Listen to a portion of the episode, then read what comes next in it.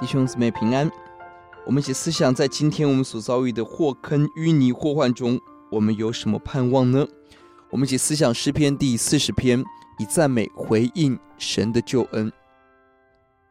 诗篇四十篇是大卫回想过去在患难中所蒙的拯救。大卫想起神怀的奇妙旨意，在今天所遭遇的危机中继续呼求神拯救。特别的是，大卫不断强调赞美、赞美，这是一。被赞美所包围的诗歌，也是充满赞美的人生。诗篇结构采 A B A B，A 是求神拯救，B 是赞美神。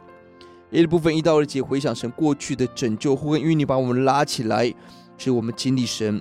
十到十五节回到现在的生活，大卫仍然有很多的外在祸患。十二节内在的污秽，使人不能昂首，不能看见，失去尊尊严，失去属灵的视觉。与敏锐，大卫一方面主主动承认自己的罪恶，十二节；二方面也求主开恩搭救，让外在的仇敌羞愧，所有的仇敌的羞愧，而且要失败。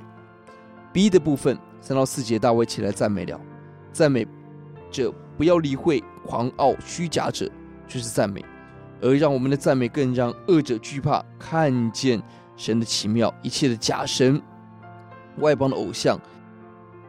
这些都要完全的灭没。五到八节，大卫进一步思想神的奇妙，神向我们所怀的意念，所神向我们所定的计划是何等的奇妙。我们如何回应？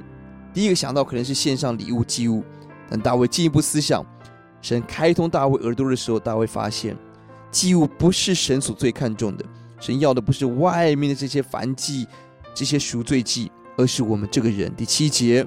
看到我照着经卷上所规定的来到你面前了，大卫深知神所要的不是表面的祭物，而是甘愿遵行神话语、真实的敬拜，把自己完全放在神的手中，遵行神的旨意。神的律法在我们的里面，先让自己最具体的行动。第九节、第十节赞美，不但自己在大会中要赞美，向众人诉说神的信实救恩。十六、十七节，在这么大危机中，大卫仍呼求一切寻求主的人要起来尊主为大。十七节看到自己困苦穷乏，转眼看到神顾念，神帮助我们。如果我们比较这一章的赞美，三到四节是个人的赞美，九到十节大会的赞美，十六、十七节所有人要起来赞美神。呼求主，让我们在困境中，人生选择是赞美。要解第六、第七节，祭物礼物你不喜悦，你开通我耳朵。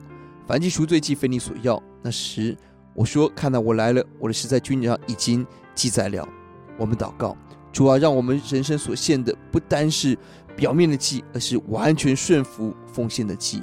奉主的名，阿门。